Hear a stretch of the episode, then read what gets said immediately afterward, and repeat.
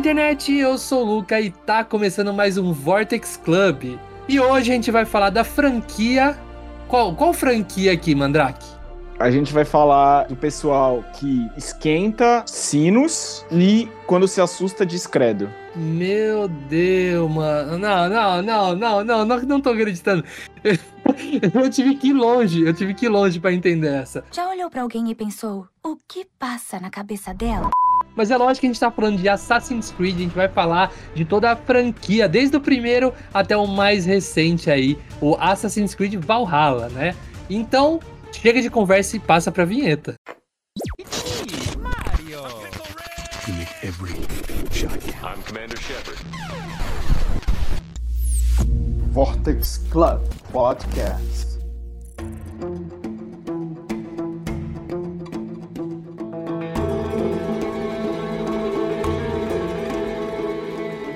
E eu tô aqui reunido hoje com minha equipe de profissionais. Olá, eu sou Mandrake e nula é lecito e tudo é permisso. Arrivederci e buona fortuna. Fala galera, eu sou o Wildo e vem nesse salto de fé pra esse cast maravilhoso. Nothing is true. Everything is permitted.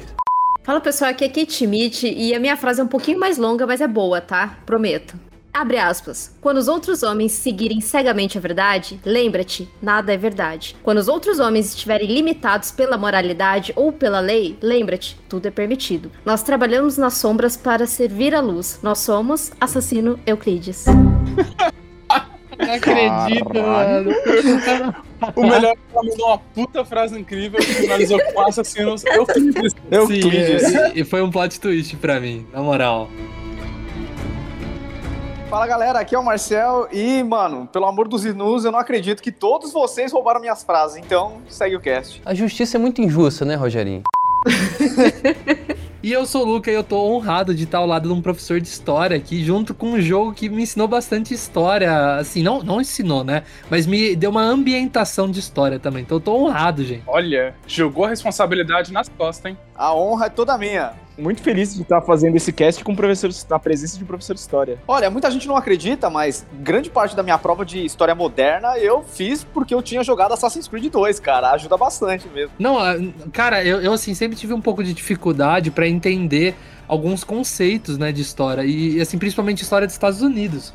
E com Assassin's Creed 3, eu entendi de uma forma, cara, tipo assim, não, não tô falando que a gente tem que aprender só jogando tal, até porque tem muitas liberdades. O, o Marcel, o Marcel vai poder falar um pouco sobre isso, mas eu digo a ambientação, você tá andando ali nos lugares que, que é histórico, né? Então você entender como era Nova York naquela época, Boston, então, nossa, eu achei demais. Ô, Luca, inclusive, se eu não me engano, eu acho que. Não sei se, não sei se o 3, mas alguns do Assassin's Creed tem mods que escolas americanas usam. Tem. Você Ah, passa é. o dia como um colono e tal. Tipo, o mod é Ah, todo. sa- saiu nos últimos Assassin's Creed, né? É, isso, isso foi mais presente no, a partir do Origins. Você consegue pegar e fazer uma tour histórica pelo cenário onde o jogo se passa. O Origins, o Odyssey e o Valhalla investiram muito nisso e, velho, eu já usei em sala de aula e é realmente muito útil. Porque eles dão bastante destaque nas figuras históricas que realmente existiram e que, de fato, a gente acaba estudando dentro da sala de aula. E também tem aquele, aquela questão de que o, o Assassin's Creed Unity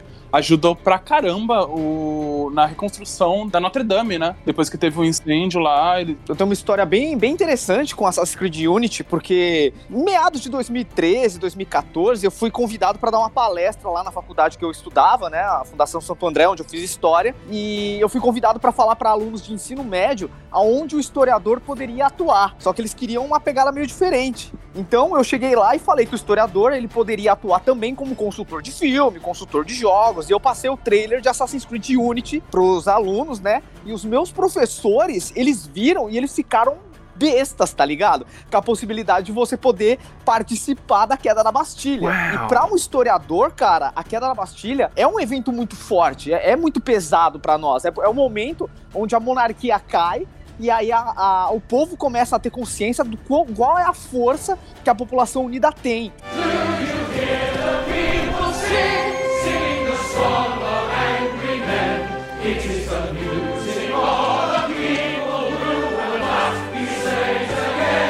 Meus professores, eles viram aquilo, eles ficaram emocionados, falando tipo, cara, onde é que eu jogo isso? Sabe? Eu preciso, eu preciso participar, eu preciso viver esse negócio que eu estudei a minha vida inteira, que eu li em livros, que eu imaginei, através desse jogo eu posso viver, eu posso participar. Então Assassin's Creed tem esse poder para quem gosta de história mesmo, entende? Não, só ressaltando isso que o Marcel tá falando é, sobre a Bastilha, é o Assassin's Creed Unity, né, que retrata a Revolução Francesa. E quando eu vi a, o, o trailer e, e eu vi que seria a Revolução Francesa, eu fiquei muito feliz, porque eu gosto muito dessa parte história. E quando eu vi o trailer, eu falei, cara, sensacional. E eu vi que ia ter cooperativo. E justamente foi o jogo que, que trouxe o apelido da Ubisoft pra Bugsoft, porque foi o jogo Opa! mais bugado de Assassin's Creed que saiu. Foi uma decepção, assim, indescritível pra mim, infelizmente.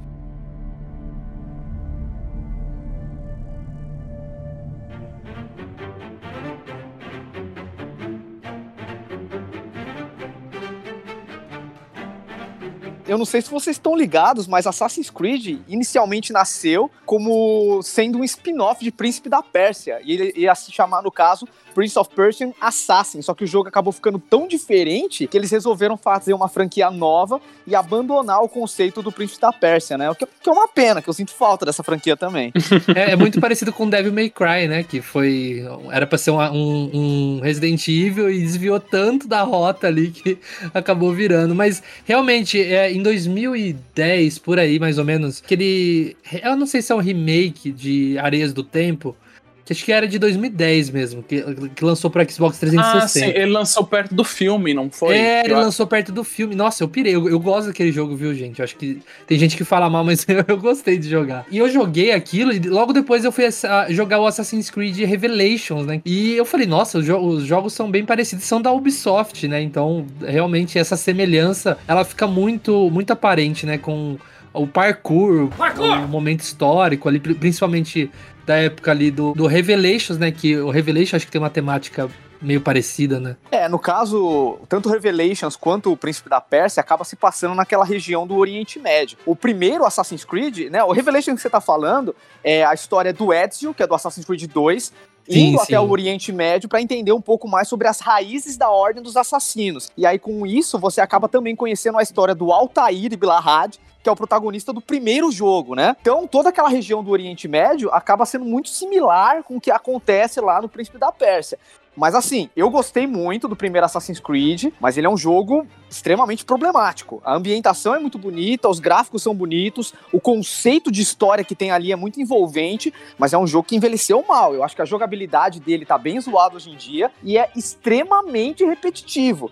E pra mim não tem desculpa, cara, porque ele é um jogo de 2007 e tem Príncipe da Pérsia de antes e depois que eu acho melhor do que esse Assassin's Creed. Eu fico pensando se a ideia inicial da, da Ubisoft não era tratar essa franquia como algo menor, sabe? Mantendo o, é, ela ser um laboratório para Príncipe da Pérsia, sabe? Então talvez o primeiro ele seja tão repetitivo e redundante em diversos aspectos, justamente porque eles não não estavam colocando tanto esforço dentro daquela franquia, sabe? É, Às vezes eles não, eles não se importavam tanto com aquilo, sabe? Tipo, é, co- como eu falei, data foda-se, assim, sabe? Não, não tenho fonte que comprove isso.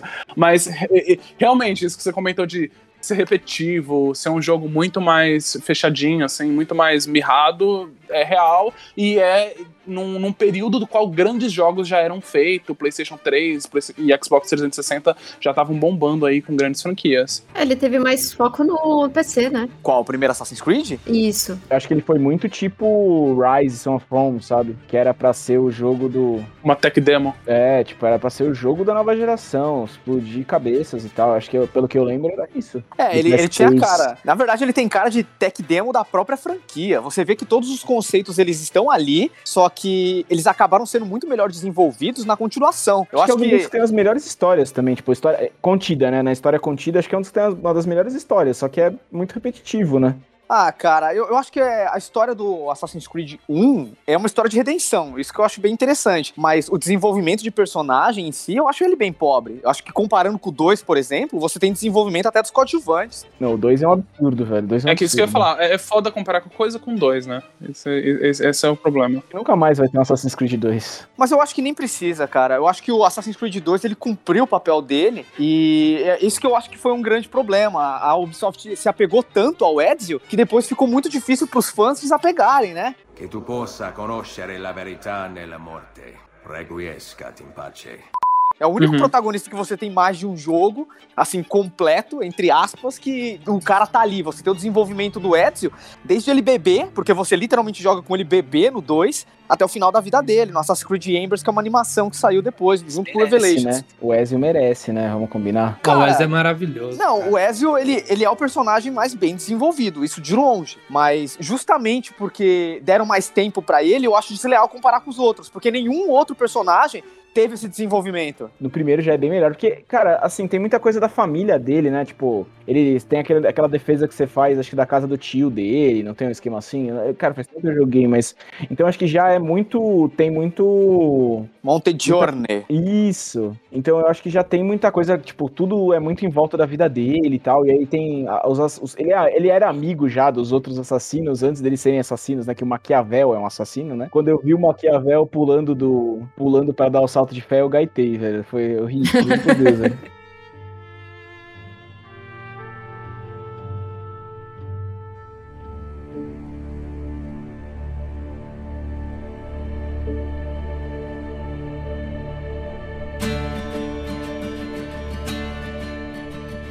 Acho, acho legal também a gente falar o, o conceito, né? Porque assim, Assassin's Creed, ele é um jogo que, no caso, cada título se passa num período diferente, mas todos eles têm meio que uma linha condutor que é no presente. Que, no caso, é por causa da- de um- uma máquina chamada Animus, que você consegue acessar suas memórias genéticas e reviver a vida dos seus antepassados.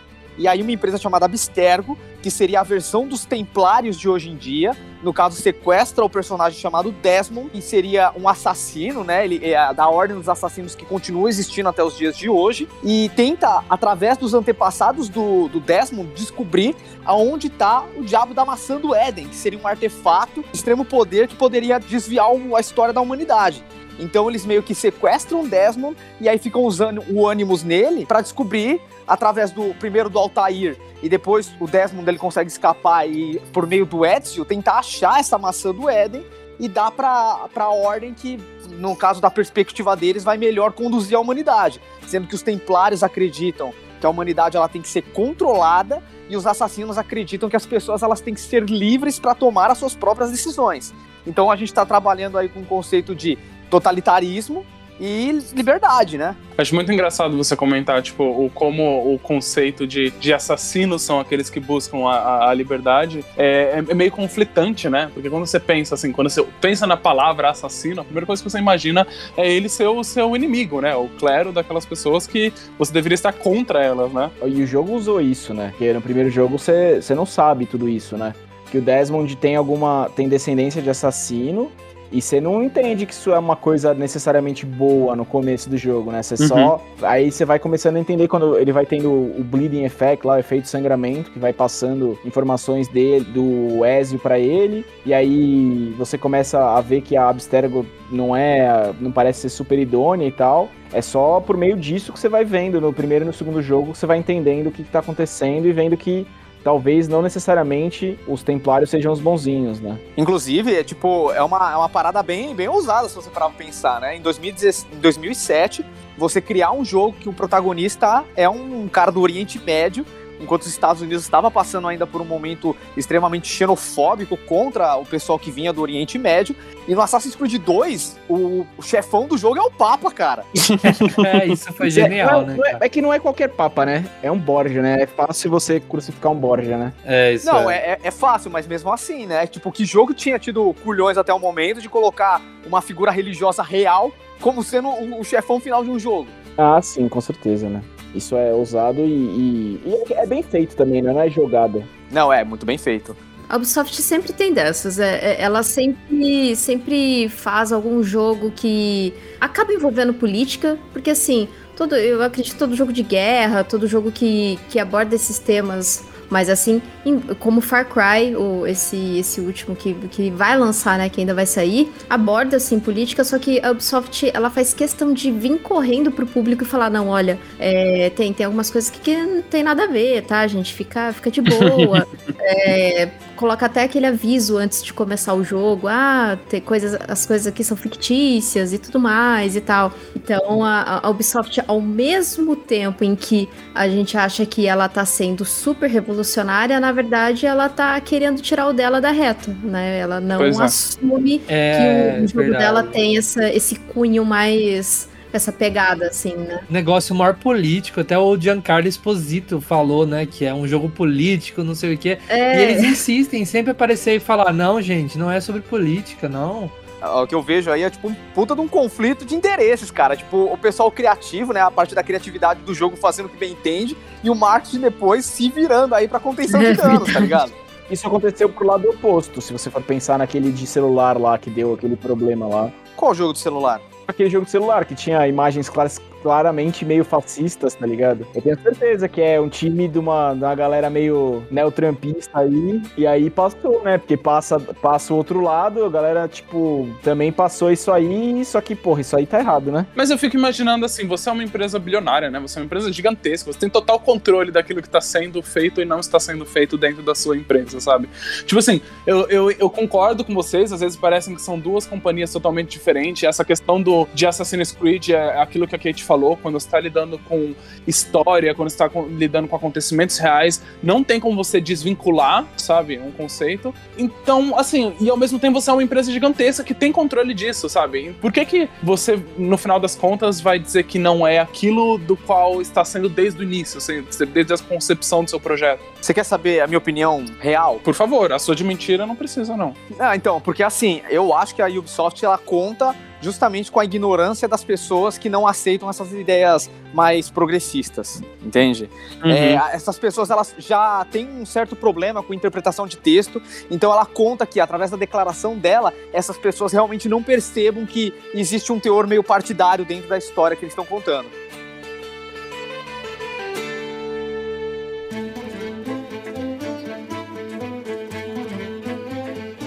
Eu acho que a Kate, ela tá coberta de razão. A maioria dos jogos, mano, vocês têm noção que o Watch Dogs 3, que se passa em Londres, numa Londres sitiada, ditatorial, mano, acabou de sair no mesmo ano em que o Brexit tava rolando. As, as paradas não são pra cara. não tem como ser, né? Tipo, ninguém. Não tem como ter fugido disso. E eu, é, inclusive, puxa aquilo que você comentou do primeiro Assassin's Creed, né? Tipo assim, você tá falando. é, o, o primeiro Assassin's Creed é de que ano mesmo, gente? Não desculpa, fugiu. 2007. 2007 é um período ali muito perto do, de, de tudo que tá ocorrendo ali, né? Da, de toda a xenofobia, do, a era que acabou de acontecer ali, o 11 de setembro. É um período que é muito delicado você falar dessa região específica que tem tretas com os Estados Unidos e você acaba falando justamente sobre as cruzadas, sabe? É, Exato, uma guerra santa, né? Sim. É, e você é o árabe, né? você é o, o Exatamente. do rolê. E aconteceu isso sem querer, assim, sabe? Não aconteceu. Foi, foi, foi feito de propósito, assim. Alguém pensou e concebeu isso. Ou então, pelo menos, alguém lá dentro falou, tipo assim, ô, isso aí, sei lá, será que não pode dar ruim com tal pessoa, sabe? Mas uma coisa eu consigo enxergar, pelo menos, né? Conforme os anos foram passando, a franquia Assassin's Creed, pelo menos a franquia Assassin's Creed, ela foi se distanciando cada vez mais desse, dessa parte política e acabou focando muito na questão mitológica. Por exemplo, é, existe uma mitologia por trás do Lord Assassin's Creed que, assim, é, a maçã Éden, que tanto os templários quanto os assassinos estavam atrás, pertenciam a uma raça anterior à humanidade chamada Innu, que eles são chamados no jogo de aqueles que vieram antes então, isso existe uma mitologia, um lore, meio que as religiões do mundo todas foram baseadas nos artefatos e nas histórias que esses seres deixaram pra trás, né? Uma coisa meio deuses astronautas. E no caso, os últimos três Assassin's Creed que a gente chama da, da era antiga, acaba muito mais abordando essas questões do que de fato a- as ordens assassino e templário. Mas é, na, na hora que, que termina, que termina o Assassin's Creed e você vê que tem esse envolvimento de figuras mitológicas, assim, no caso de vocês que, que terminaram aí o jogo e tal, aí chegou nessa parte, vocês acharam que, que não ficou um pouco viagem no final ali ou vocês acham que linkou bem com a história? Olha, na minha opinião, não me incomodou porque é, eu parti da interpretação que nada daquilo aconteceu de fato. Que é tudo uma simulação na cabeça da personagem que tá no presente, sabe? Então, é, pode ser um erro de programação. Os outros Assassin's Creed já tinha isso. Então eu não interpreto como viagem. Eu não sei se vocês lembram Assassin's Creed Unity, que o Animus dá um erro e o Arnaud vai parar no meio da Segunda Guerra. Mas isso que você come- mas isso que a Kate comentou, tipo, é um, é um- se- acabou se tornando um dos grandes problemas da franquia, né? Muitos fãs acabaram reclamando sobre é, eles simplesmente darem uma pirada na batatinha nessa parte e esquecerem a parte que eram o, o que os fãs mais gostavam, né? Os fãs mais gostavam de, de presenciar os elementos históricos, encontrar com grandes figuras, né? Com, com grandes figuras da, da nossa história mundial aí. Essa era a parte legal, essa era a parte que a galera adorava na franquia. E aí começa essa, essa piração de ah, a maçã, ah, 2012, ah, o fim do mundo, ah, Prometeus. Ah, agora eu entendi!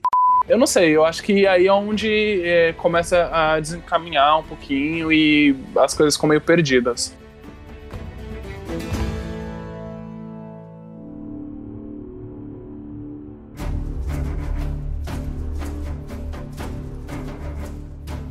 Quando você perde o caminho de fora do Animus ali, você perde, tipo, a alma da história e vira, tipo, jogos procedurais, assim, tipo.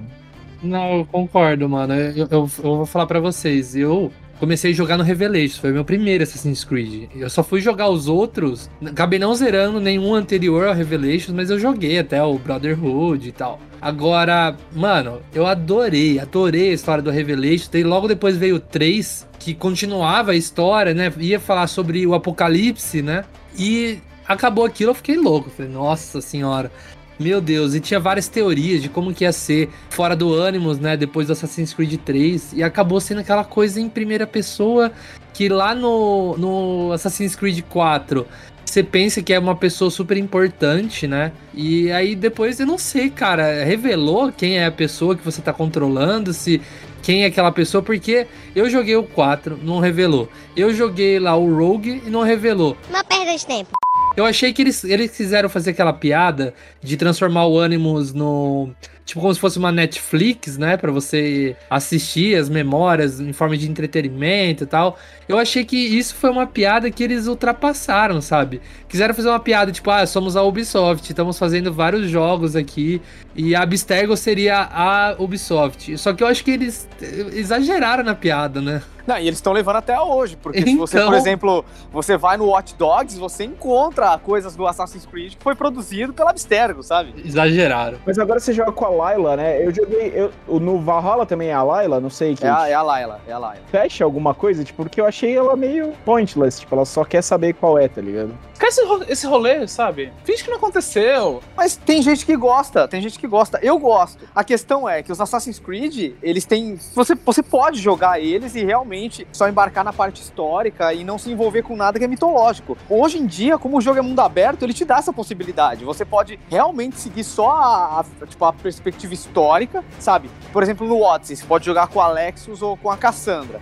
Ah, puxa, eu não quero saber desse negócio de aqueles que vieram antes, tá? Não sei o que, que se dane isso. Você pode só se envolver nas missões históricas lá de Atenas contra Esparta, escolher seu lado, salvar sua família e aí ter esse final com a família como final canônico, tipo, não fazer as outras missões. Então eu acho que a Ubisoft ela não tirou uma coisa pra colocar outra que nem muito fã fala, tá ligado? Eu acho que ela acrescentou uma coisa a mais. Aí cabe a você querer, tipo, ingressar nessa área ou não. Porque Entendi. assim, essa questão mitológica de você explorar aqueles que vieram antes, os artefatos e tal, basicamente tá atrelado ao presente, mais com o Desmond e agora Layla Hassan. Ah, já a parte do passado, você pode ir atrás disso ou você pode não ir. É, eu acho que isso que é interessante. Existem meio que duas main quests dentro de Assassin's Creed hoje em dia. Uma histórica e uma mitológica. E aí você pode ignorar qual você quiser ou fazer as duas. Eu faço tudo porque eu sou um verme. Eu faço tudo porque eu quero a platina. A Kate, outro dia, ela tava postando lá que eu tava fazendo platina. Foi, foi de qual? Foi, foi do último Assassin's O que último saiu é agora, né? Ou Foi do é. Odyssey. Que tipo, eu falei, meu Deus do céu, o tanto de coisa que tem pra fazer nesse inferno. Nunca na minha vida que eu ia chegar perto de querer platinar esse jogo. Me desculpa. Você joga até platinar, Kate? É, Eu jogo até platinar. Quase todos, eu já eu platinei quase todos Assassin's Creed. Se morde a língua, hein, velho? Assim que começa, daqui a pouco tá vestido de Ezio. Nossa, é braba demais, cara. Ô, aquela missão lá da Assassin's Creed 2, pra você conseguir o troféu de pegar todas as penas, é um porre, cara. I want those feathers. What for? It's a secret. Nem me lembre, porque esse do 2 tem uma pena que tá bugada e, e ela não aparece, assim, sabe? Então eu tive que rever todas as que eu já tinha pego num guia e fui, fui, fui, fui, fui. Aí, não sei, não sei o que aconteceu, acho que eu já tava muito dopada daquilo e eu acabei encontrando. Aí eu consegui platinar o 2.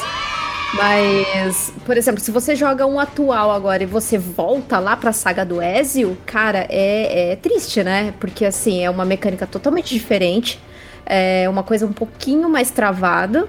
E, e só lembrando também que a saga do Ezio, ele começa no 2, aí tem o Brotherhood, o Revelations, e depois vem o Assassin's Creed 3, que é com o Connor.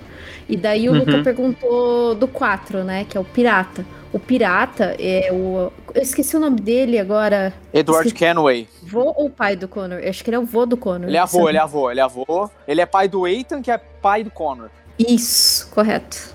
Isso mesmo. Casos de família. O grande sucesso está de volta. Casos de Família.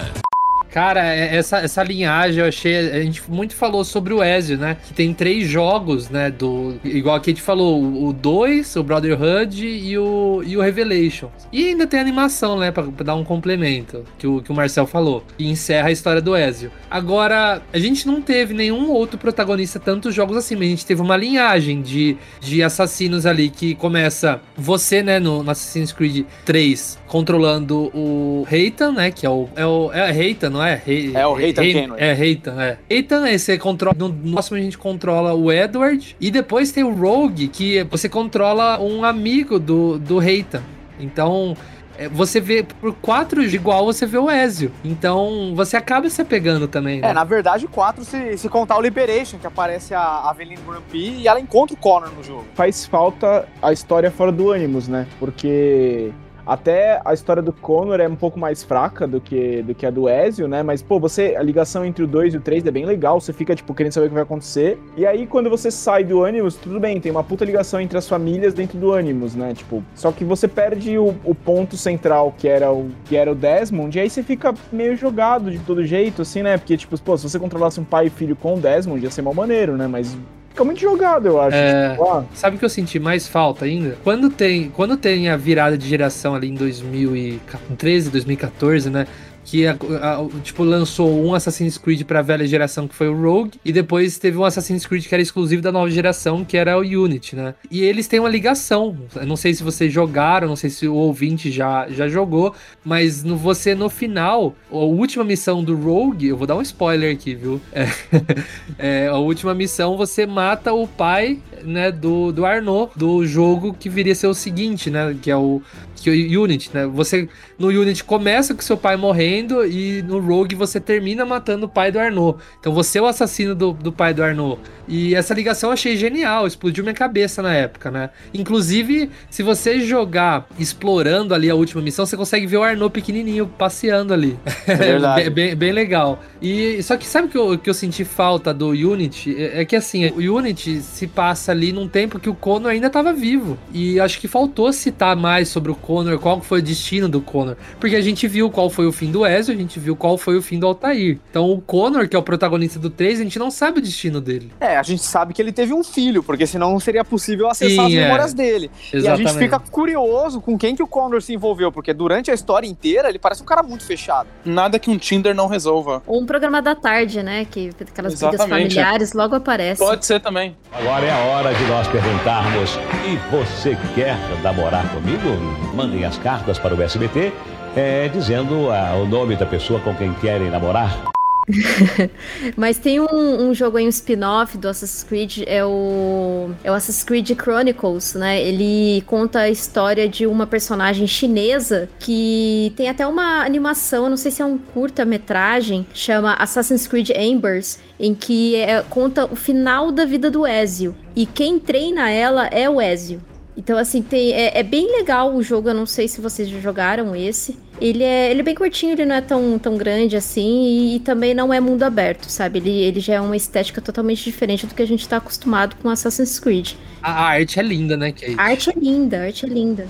Eu acho que é uma grande homenagem às origens do Assassin's Creed, porque é meio Príncipe da Pérsia, né? Essa série Chronicles. É verdade. O Príncipe da Pérsia é o, o mais ali o original, você diz, né? Isso, aquele primeiro lá, feito pra PC. Eu acho que ali foi uma oportunidade do qual a Ubisoft estava tentando brincar um pouco com a franquia, assim, sabe? O que é bem legal, eu acho que super válido. Afinal de contas, Assassin's Creed se tornou a cara da Ubisoft, né? Se tornou. eu não sei se é a mais rentável, mas tenho certeza que um dia foi a mais rentável franquia deles. E eles começaram a brincar ali, fizeram um, um rolê 2D, né? Uma arte maravilhosa e tal. E é engraçado como sempre as conexões sempre existiram, né? É, o- todo o papo aqui foi conversando, a gente foi passando por todos os Assassin's Creed e sempre teve uma conexão aqui, outra ali, um fulano que conhece ciclano. Parece cidade do interior do Nordeste, assim, né? Sempre se, o, o parente de um sempre conhece um amigo do outro. E o ponto de encontro é a sorveteria.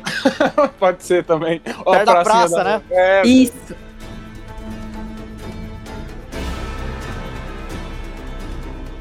Só pra responder uma pergunta que o Luca fez lá atrás, cara, nunca foi revelado de fato quem era a pessoa que tava atrás da câmera do, dos Assassin's Creed do Black Flag pra frente, né? Acredita-se, inclusive, que não é a mesma pessoa que está ali, são funcionários diferentes da Abstergo que acabaram sendo recrutados lá pelos assassinos que sobraram, pelos os caras que andavam junto com, com o Desmond. E aí, esses caras, eles meio que vão recrutando pessoas dentro da Abstergo justamente para entrar no ânimos e descobrir alguma informação que possa ajudar os assassinos nessa guerra milenar que eles têm com os Templários. Uma outra coisa que eu, que eu queria lembrar aqui é que com o Odyssey é, a gente já, poder, já podia escolher né, entre começar com um personagem feminino. É, lá naquele Assassin's Creed que se passa na Inglaterra, você até joga um pouquinho com, com a assassina, mas não o jogo todo, é algumas missões que você controla ela. E lembrando também que um dos líderes ali da Ubisoft é, sempre tentou picotar essa coisa de ter uma, uma mulher como personagem principal, porque ele falava que mulher não vendia videogame. Então, a gente percebe que nos spin-offs, como Assassin's Creed 3 Liberation, que a gente tem uma mulher, a Aveline, né, que também se passa nos Estados Unidos e Nova Orleans, por isso que ele tem ligação com Assassin's Creed 3. E tem esse da China, né? Que é uma personagem chinesa e tudo mais. E é- veio o Odyssey em que você pode escolher uma mulher. E que bom, né? E no Valhalla também seguiu essa mesma, essa mesma linha de que você pode escolher entre controlar um homem ou mulher. Às vezes a gente pensa que isso não faz diferença. Mas eu, respondendo como mulher aqui, faz diferença. Você se caracteriza, você acaba tendo um pouco mais de, de. Não digo empatia, mas você acaba. Nem imersão, sabe? Mas você acaba se identificando melhor com o personagem. E é engraçado, né? Volta um pouco para aquilo que a gente tava conversando de como a Ubisoft tem uns posicionamentos meio estranhos. Que a- pa- aparentemente, dentro da equipe que produzia os jogos, essa vontade sempre esteve lá presente, né? Você verdade. comentou. Pelo que eu sei, nas internas, o Odyssey era pra ser só a Cassandra. E os caras forçaram ter o cara, tá ligado? Tanto que é É verdade. a história com o cara de protagonista. Cara, vou, vou falar pra vocês. Eu comprei recente o Assassin's Creed Odyssey. Eu até quero fazer uma pergunta pra vocês depois. Mas eu comecei duas vezes. A primeira vez eu coloquei o cara. Porque assim, eu sempre tento me representar nos jogos que eu jogo, né? E eu coloquei aquele cara. Que cara estranho, não, não, não tem carisma, assim. Eu peguei e falei, vou começar de novo, vai, tô no começo. Peguei, resetei e coloquei a Cassandra, que ela é verdadeira pro- protagonista mesmo. Só que eu, eu quero fazer uma pergunta pra vocês. É. Seguinte, eu não consegui jogar o Assassin's Creed Odyssey ainda. Eu, eu enjoo, gente. Eu queria. Assim, não empolgo. Eu tô na primeira parte. Eu tô assim com 20 minutos de jogo. Eu não consigo me empolgar, não tô conseguindo me entrar naquele universo de novo, sabe? Mas eu queria pedir pra vocês.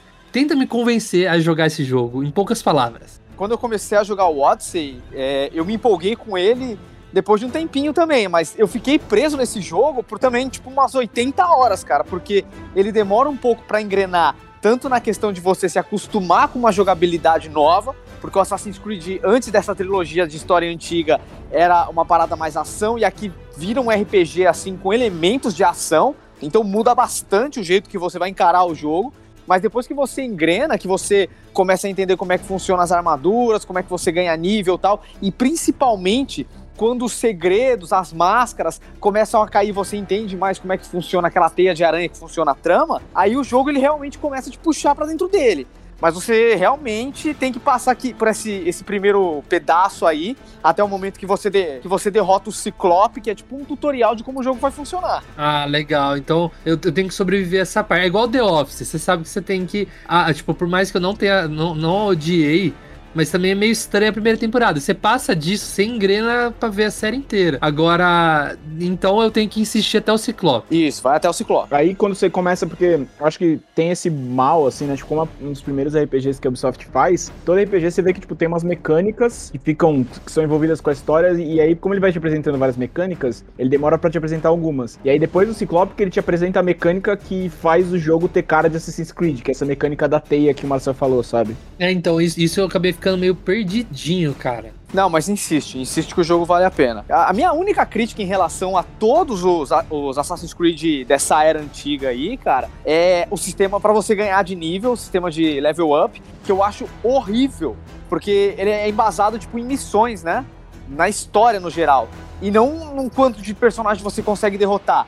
O problema é que às vezes o jogo ele te obriga a fazer side quest para você conseguir avançar na história. Isso eu acho inadmissível. Exato. No entanto que o, os últimos Assassin's Creed depende muito de antes, bem antigamente, quando você ia para alguma missão mais assim na furtiva, você conseguia matar com a Hidden Blade no, numa só, né?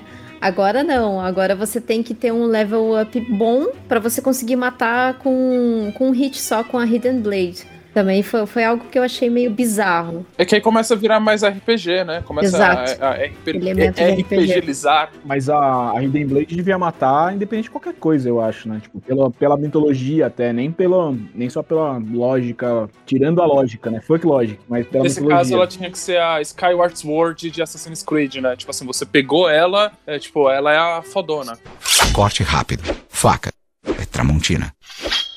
É, mas o, o, problema, no caso dessa, dessa questão aí levantada pelo Mandrake, que faz sentido pra caramba, é que a Ubisoft tava com uma postura bem difícil na mão, né? Porque eles queriam fazer um jogo de RPG, só que você não pode colocar realmente uma mecânica de stealth que mata um hit one kill. Dentro de um jogo de RPG, pelo menos, né? Mas, cara, o, o Assassin's Creed, o âmago do jogo, ele é, tipo, morte em stealth. Então, como é que você vai tirar isso completamente do jogo? Então, eles tiveram que colocar mas era uma nerfada bonita, sabe? Se você pudesse escolher esse caminho no qual você foca em stealth e você mata todo mundo com um hit sabe? Tipo, só que aí você pode, podia, ser mais difícil, podia precisar de coisas para as pessoas não te verem, os caras podiam ser mais atentos, por exemplo, em certas áreas, sei lá, sabe? É, dá, dá outro tipo de desafio, né?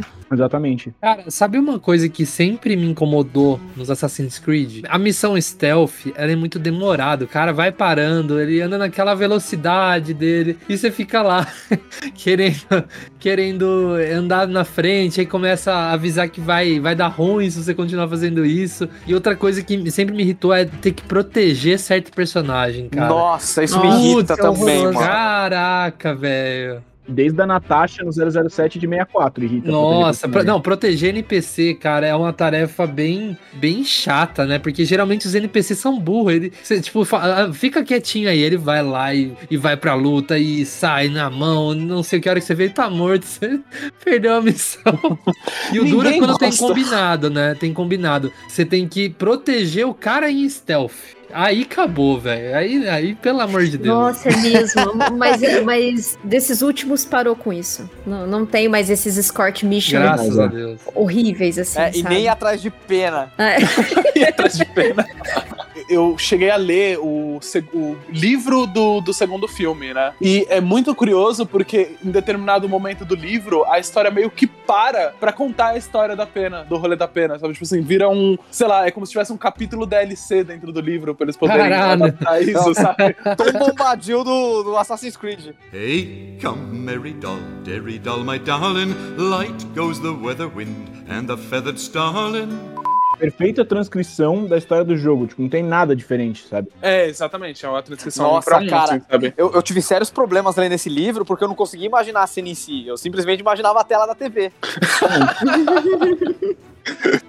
Eu preciso dizer que na época eu era o, o, o adolescente rebelde que adorava a, a, a, leitura de Assassin's Creed, mas... Você é daqueles caras que compraram moletom branco? Não, não cheguei, mas eu quase comprei uma Hidden Blade uma não, vez. Não, eu, eu fui o cara que eu coloquei no carrinho, assim, pra comprar, eu só não comprei porque Eu não tinha dinheiro na época, mas aí é outros 500. Eu comprei, inclusive estou com o meu agora. Ah, que lindo, mano. Cara, você quer saber uma coisa que ia ser muito problemática? Eu queria, na, na época, comprar o brinquedo da Hidden Blade, né? Que, que vendia no Mercado Livre lá em 2012 e tal. Não era tão caro. Você colocava na jaqueta assim e tirava, né? Aquela lâmina falsa.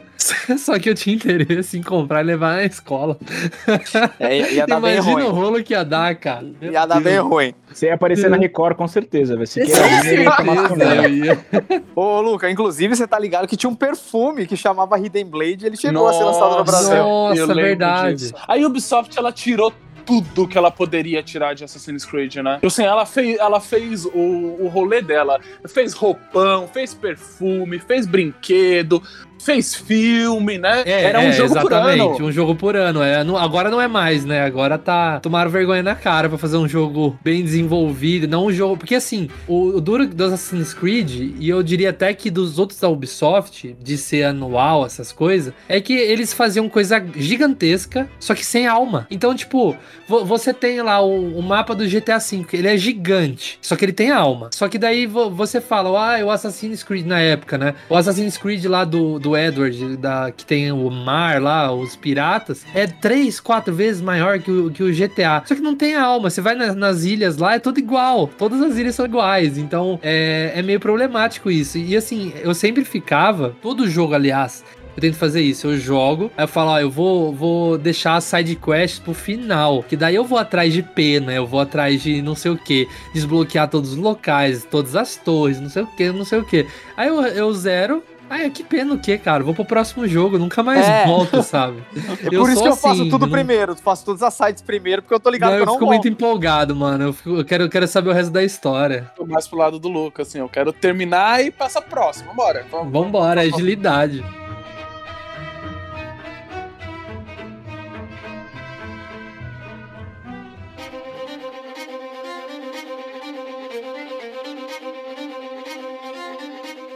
Mas, galera, é, falando do filme, eu sei que faz muito tempo, né? Antes de lançar, já, já, já se falava muito tempo sobre um filme de Assassin's Creed. E quando começou a sair as informações, né? Que iria se passar na Espanha, que ia ter um novo protagonista, não ia ser o Desmond, seria uma coisa que se passaria no universo dos jogos. Eu esperava que fossem realmente fazer uma coisa totalmente ligada ao, aos jogos, ali, ali na época que tava lançando aquelas porcaria que eu falei que eu não, que eu não tava gostando, né? Da Abstergo e tudo mais. Só que eu não esperava que fossem tentar fazer um Desmond 2.0 e meio que assim, não citam. Falar, não, mas tem um easter egg que lá no fundo aparece o, holograma do Altair. Porra, mano, mas eu não quero isso. Eu queria que fosse mais ligado com a trama. Porque a sensação que eu tive assistindo é que realmente parecia um universo à parte. Porque tem a maçã do Éden. Tipo, nem citam a maçã do Éden do Revelation, a do Desmond, a morte do Desmond, fim do mundo. Não citam nada e que eu fiquei perdido. Eu achei um filme ok, mas não é Assassin's Creed porque se passa a maioria do tempo aqui no, no presente e as partes da Espanha eu achei totalmente desinteressante. Uma perda de tempo. Queria saber de vocês. Eu acho que assim, a parte que você comentou de não ser Assassin's Creed, eu, eu acho que eu discordo um pouquinho nesse ponto. Eu acho ele bem Assassin's Creed, assim, sabe? Tipo, eu, o, filme, tudo que entregaram ali, pra mim, até a parte do presente ser meio, meio boring, meio qualquer coisa, e, a, e, a, e o passado ser lindo, assim, nossa, tem um- umas cenas muito bonitas nesse filme. Se é uma coisa que eles acertaram nesse filme é a fotografia. É bem o jogo, assim, pra mim. Ou então, pelo menos, os primeiros, os, é, os primeiros jogos, assim. Se ele é um filme legal, eu, eu não sei. Eu acho ele um filme ok, eu não acho ele ruim, mas eu acho que pelo menos ele, ele entrega o que ele se propõe, que é ser um filme bonito de gente bonita matando outras pessoas. Não, é- não, eu concordo com você nisso. Eu só achei que faltou mais ligação. Vai se passar no universo dos, do- dos jogos, então traz mais referência ali. Tipo, tem, tem certas coisas que eu sempre falo com meu irmão que não custa ter a referência, sabe? Tipo, ah, mas quem assiste, quem jogou não vai entender, não sei o quê. Mas faz uma coisa assim, por exemplo, coloca um personagem do jogo lá. Pra quem não, não jogou, vai ser um personagem qualquer. Pra quem jogou, vai ser fantástico. Eu sempre falei isso com a Marvel, né? Fazer ligação de Marvel com, com série de TV era só colocar lá. Se a pessoa não assistiu, vai ser um figurante qualquer. Se a pessoa assistir, vai ser o, o personagem da série. Eu achei que faltou isso. Na verdade, na verdade tem uma, tem uma cena que ela foi cortada, na verdade, que tinha ligação direta com os jogos. Na hora que o Kyle Rinch tá lá conversando com o pessoal dentro da, da- daquele núcleo da Abstergo, ele conversa com três pessoas. Entre elas tem um cara que ele conversa sempre que fala que ele entra no ânimos no corpo de um mestre voodoo. Vocês lembram disso? Isso foi Sim, cortado? sim. Nossa, é verdade. Não, é, não isso, tá, isso tá no filme, mas a questão tá. é: tem três caras, tem tipo dois caras e uma mina que eles ficam andando o tempo inteiro com, com o Kyle Rinch, né? E tem uma, teria uma cena no filme onde o Kyle, por causa do efeito de sangramento, começa a ver os personagens como eles são no Animus. Então ele vê o mestre da Aveline no Liberations, que é o mestre voodoo que o cara entra. A, se eu não me engano, a mina do Assassin's Creed China. E um, aquele cara que. Acho que é Yasuo, que é o nome dele. Yasuo, eu não vou lembrar direito. Que é um cara que é de Constantinopla e ajuda o Ezio no Assassin's Creed Revelations. Que foda, mano. Esses três personagens, depois, se você quiser, eu deixo o link no YouTube dessa cena deletada, porque ela fazia ligação direta com os Nossa, jogos, mas ela foi faltou. cortada. Ela foi cortada. Não, e, tem, e tem um jogo que, que cita um acontecimento do filme, mas é dentro daqueles arquivos que quase ninguém lê, né? pra variar. Parece que tem um e-mail lá, você acessa um escritório. Acho que foi no, no. Não sei se não foi no Origins, alguma coisa assim, que você entra no escritório do chefão da Abstergo, aí você entra lá nos arquivos e vai estar citando a morte de um chefão da Abstergo, tal data lá, que é, a- que é do filme.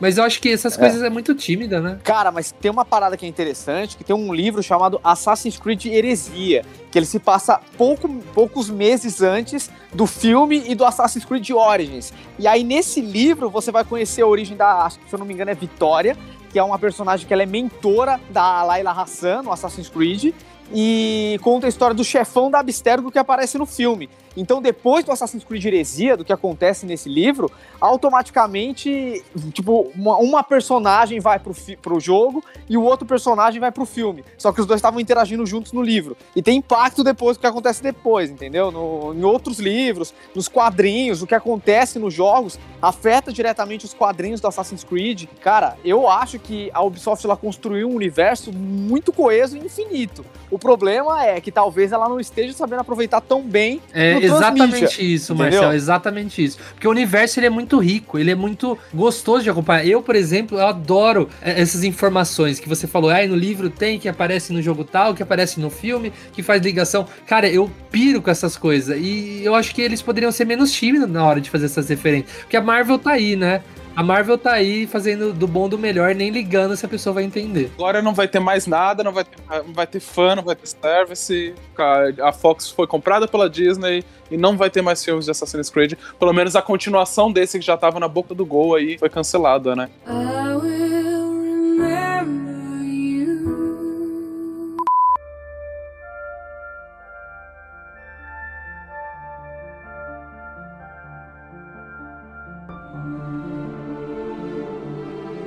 Olha, eu jogo rápido aqui, vou pegar vocês de surpresa. Eu quero assim, resposta rápida e curta, não quero que fiquem se estendendo, mas se vocês pudessem escolher uma época pra se passar o próximo Assassin's Creed, que época você escolheria? Kate, você. Japão medieval. Ghost of Tsushima! Ah, não, pelo amor de Deus. Esquece isso daí. Ah, isso, não, não. É, isso aí pode, pode tirar. É, eu, eu quero Você Assassin's acha Creed. ruim Ghost of Tsushima? Não Tsushima? gosto de Ghost. Não, não gosto. Podem me julgar, podem me julgar, não gosto. Nossa senhora, que A isso, Kate Kate. comprou uma treta com o Marcel que vai durar anos agora, hein? Mas acho que eu falei uma vez pro Marcel que eu não gostei, não falei? Eu acho que eu falei, comentei Acho isso. que sim. Só porque eu queria sangue. É. E você, Hildo, que, que época você escolheria? Eu acho que. Eu vou, vou falar um, um rolê doido, assim. Eu, eu já, ouvi- eu já vi muita gente comentando isso na internet e me atraiu um pouco, assim. Um Assassin's Creed cangaço Brasil, assim, ah, sabe? roubou Ah, meu, que boa. droga! Assassin's Creed sertão, assim, sabe? Porque fa- faz um pouco sentido, é uma galera que é, é- era ali meio contra a cultura e tal, e tem muita coisa ali a ser explorada. Não sei, ia ser legal, ia ser diferente. Eu gostaria, inclusive, que nem fosse um Assassin's, um Assassin's Creed de primeira linha, que talvez fosse um spin-off, assim, pra poder dar bastante liberdade, fazer umas paradas bem malucas, assim. E você, Marcel? Cara, eu queria um Assassin's Creed No Brasil também, mas eu queria na Revolução Farroupilha. Ah, vocês estão roubando tudo que eu tô falando, pô.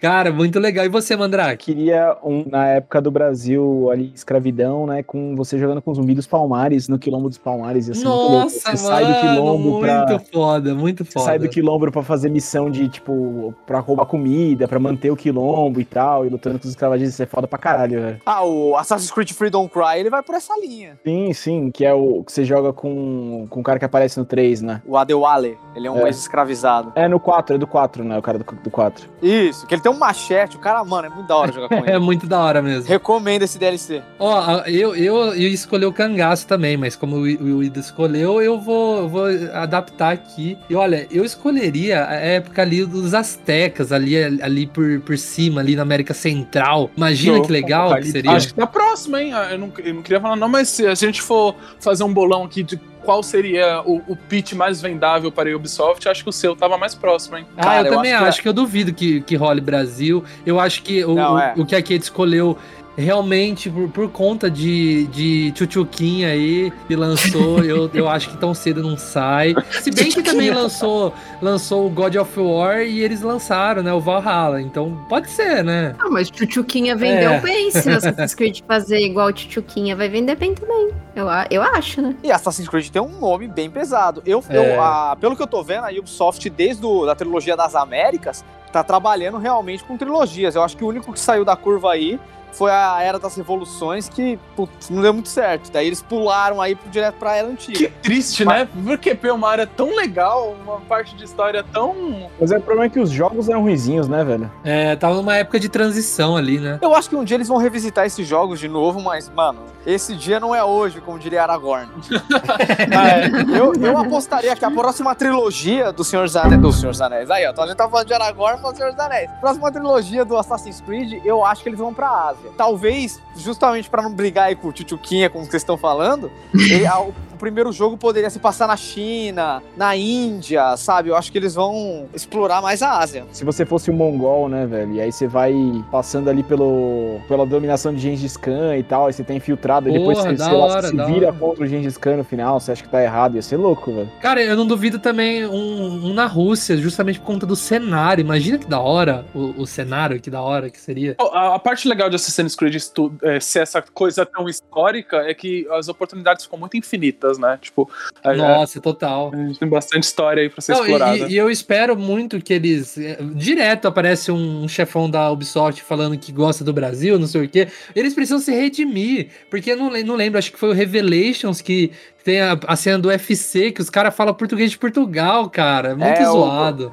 Acho que é o 3, se eu não me É engano. o 3, é o 3, eu lembro Nossa, desse cara, momento. Pelo amor de Deus, aquilo é vergonha ler, então eles precisam se redimir mesmo com o Brasil. O um, um assassino, um assassino cangaceiro, cara. Puta, né? é tudo que a gente precisa agora. Mas sabe o que eu queria saber de verdade? Eu queria saber do nosso querido ouvinte, qual é a sua opinião, qual é o seu Assassin's Creed ideal, assim, qual a área que você fala, mano, tinha que ter um Assassin's Creed aqui. Vai lá no Instagram, universo.vortex, comenta lá no post que a gente tá fazendo agora, todos os dias vai ter lá um postzinho falando que sobre esse episódio que acabou de sair. Comenta aí qual o seu Assassin's Creed, que- onde ele deveria passar. Isso aí, segue a gente nas redes sociais. É, a gente tá postando bastante conteúdo, né, galera? Um conteúdo bem, bem produzido, assim, bem pra você ficar informado. Porque o Vortex ele não vai se limitar apenas ao podcast. A gente vai investir bastante aí nas redes e, e tudo que é direito, né? Inclusive aqui, ó, se bater 100 comentários comentando qual seria o seu setup perfeito de Assassin's Creed no post da publicação desse cast lá no Instagram, a gente vai sortear um Assassin's Creed aí pro mais criativo que nossa banca jogadora altamente especializada vai escolher. Ó, Mandrake, vamos, vamos aumentar isso aí então, cara. Em vez de um, vamos fazer dois. Dois comentários ali, o que melhor pensar no tema de um próximo, do Assassin's Creed ideal. A gente vai escolher dois aqui e vai sortear um jogo na sua plataforma favorita. Ô, louco, o patrão ficou maluco. O patrão ficou maluco aqui, endo- endoidei, endoidei. Endoidamos, endoidamos. Então é isso, galera. Não deixe de acompanhar o- as redes sociais do Vortex. A gente tá produzindo conteúdo bem legal. E também o nosso TikTok. Agora a gente também tá lá no TikTok, então acompanha a gente lá. O- todos os links vão estar todos aqui na descrição. Então podem ficar tranquilo que é só procurar na descrição. E a gente se vê quando, Hildo? A gente se vê na próxima semana. Então é isso e tchau!